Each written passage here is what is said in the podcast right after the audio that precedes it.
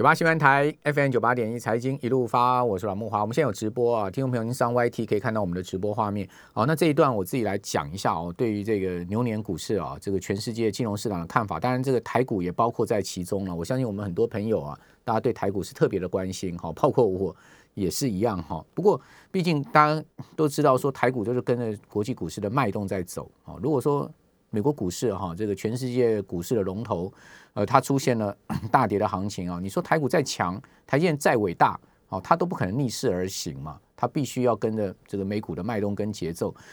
所以为什么我们会关注全球的宏观经济情势啊，包括金融情势？主要原因在这个地方，就是从全世界来看台湾，好，生活从台湾看到全世界哈。我们用不同的视野、不同的角度来观察。这个各个金融市场彼此之间的联动关系，那至于说现在目前全球股市到底膨胀到什么程度？我给他一个数据啊，你很惊讶，现在目前全球股市到去年底啊，还不算今年这两个月的这个上涨哈，它已经膨胀到一百兆美金的市值了。这个一百兆美金的市值是什么概念呢？如果你用巴菲特指标来看，它早已经超过啊这个全世界 GDP 百分之两百以上了。哦，就是 就是说这个市值是全球的 GDP 的。这个两倍了，好，那照来讲说，这个达到巴菲特指指标百分之两百，就是一个泡沫化爆崩掉的一个前兆，好，或者说一个警讯，但是事实上它不是，它去年底就达到这个数字，让它继续涨，好，美国股市继续推升，台股继续推升，哦，那你说这个会推到什么程度呢？那当然就看这个所谓的金融泡沫到底怎么形成，以及这个金融泡沫到底它什么时候会崩毁。那很重要，就是它在这个吹泡沫的过程中，它这个吹的动力哈，它到底有没有放缓跟结束的迹象？好，也就是说，我们常讲嘛，这个解铃还须系还须系铃人，对不对？好，那这全世界金融泡沫到底怎么吹起来？我们刚刚讲说到去年底，全世界股市的这个市值啊，是一百兆美金呢。好，它的增幅是百分之十七，这个增幅是年比增幅，跟二零一九年比，换言之，就二零一九年底的时候呢，全世界股市的市值是八十五兆美金。啊，它短短一年的时间呢，膨胀出来十五兆美金的市值啊，这个增幅是百分之十七。好，那这个增幅呢，膨胀出来呢，最主要就全世界各大央行啊，这个 开动印钞印钞机，这个火力全开，好，那促成了这个金融泡沫的形成。那你说这个泡沫什么时候会崩掉？就看这个央行它供给货币的速度到底有没有减缓嘛？好，就。推升这个金融市场的一个这个力量到底有没有弱化下来？好，所以我们就要看说这个货币供给的情况到底如何。好，比如说以台股来讲，哈，去年的呃十二月，好所公布，去年今年一月二十五号央行所公布出来的这个货币总计数，哈，你可以看到 M one B M two 的一个增幅都非常的惊人。好，这个是去年十二月 N two 跟 N one B 的增幅，N two 的增幅是百分之八点四五。好，N one B 的增幅高达百分之十六点一七的增幅，我很少看到哈这么高的增幅的。好，这个年比增幅非常的这个大的一个成长幅度。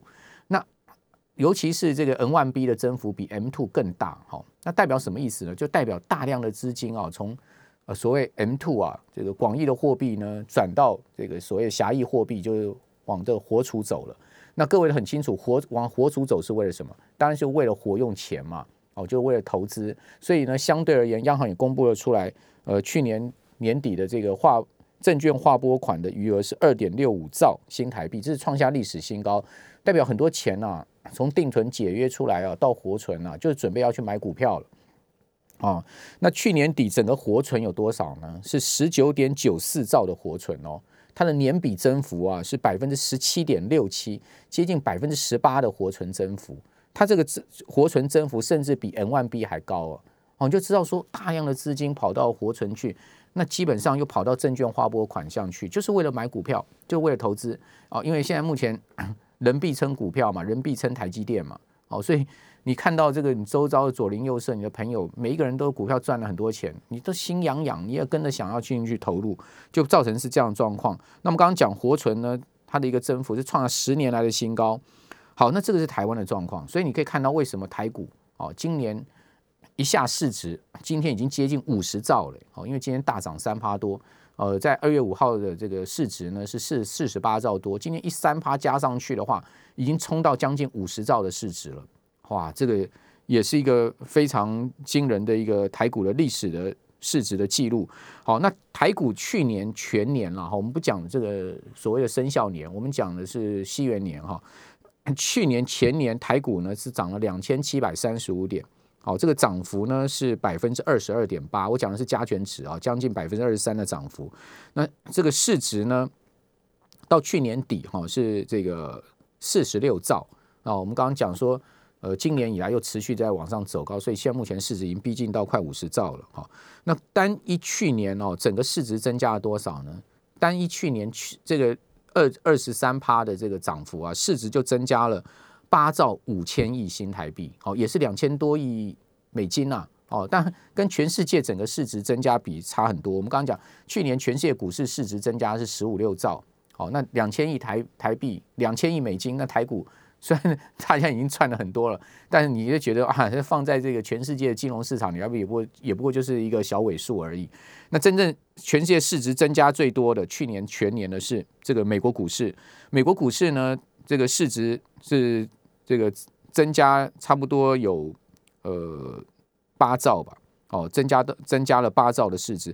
A 股也增加了九兆的市值哈。那日本股市也增加了七兆美金的市，我讲的都是美金哦。哦，增加这个，呃，这市值都增加的，呃，很大哈。那美股现在市值大概是占我们刚刚讲全世界股市的总市值的一半了哈，大概差不多五十兆左右。也就是说，它去前年二零一九年呢，它是从四十二兆增加到五十兆美金了，增加八兆。那美国联准会印钞印了三兆多，让股市市值膨胀了八兆。所以美国联准会印这三块三兆，等于说。一一块美金有这个增加两块多的这个股市市值的这个推动的功能呢，还算蛮蛮有货币效率效力的嘞哈。但问题就是说，现在目前全世界股市已经增加市值增加到这么高的一个程度，今年再继续印钞还能再出现像去年这么大的推升动的动力吗？当然不可能，对不对？因为他已经是这么胖，你想看这么胖的人，你要他再吃胖哦，就更不容易了嘛，对不对？他机器已经大了。好，所以说我想今年呢，势必啊，这个推升的动能会弱化。那对推升的动能弱化，那如果说呢，成交量出现大幅的增加的话，反而不是一个好状况哦。为什么？这个道理很简单，各位想想看，股票市场哦，它如果要持续稳定的推升的话，它必须要量缩哦。为什么？因为 量缩筹码稳定，没有什么换手交易的话，它才能在一个所谓的虚无膨胀之的过程中膨胀。如果你是一个靠动能，大成交量的一个推升的话，那股票要换手交易，那没有这么多的钱去高档买入哦，然后呢再推动股市，相对而言它的推升力道就会不够。所以说我个人认为说，今年如果爆量的话，反而要注意要小心。相对量缩稳稳的走高，那倒是这个相对比较比较这个金金涨的行情哦。所以反而我们看事情要颠倒，因为毕竟没有这么大的这个货币动能去推升。这么大的市值了嘛，所以说它必须要靠相对稳定的成交量去所谓的全面性的这种呃虚无的膨胀，什么意思呢？你想看一百块钱的股票涨到两百块，它在这个过程中，如果它是一个换手交易，不断的以量滚量的话，它必须要一个大量哈，这个没有跳空的一个情况之下，它不断的在往上推高它的股价，那相对而言，或者它是一个跳，像今天一开盘跳升。三百点，好，三百六十点，三呃三百九十五点，将近四百点跳高，它是没有交易的。各位懂我意思吗？它是没有交易，它是一个真空的，它是一个全面膨胀出来的一个所谓资产膨胀的假象，它中间是没有交易的。好，所以说这种没有交易的膨胀，它不需要量能，哦，它跟有量去推升这四四百点的上涨是完全不一样的情况。好，所以说为什么它会出现这么大的一个跳升？好，它就是一个虚虚拟的一个。这个膨胀嘛，讲白话一点，我也不知道怎么形容哦，意思就是这样子。好，那有听得懂人，大家自己去体会。所以我要跟各位讲哈，我今年观察全世界股市也很重要，就是量能。哦，这个量能哦，一旦失控哦，如果说出现大量哦那个而且是巨跌的一个行情的话，你要这非常注意哦，它的一个泡沫可能爆发的一个情况。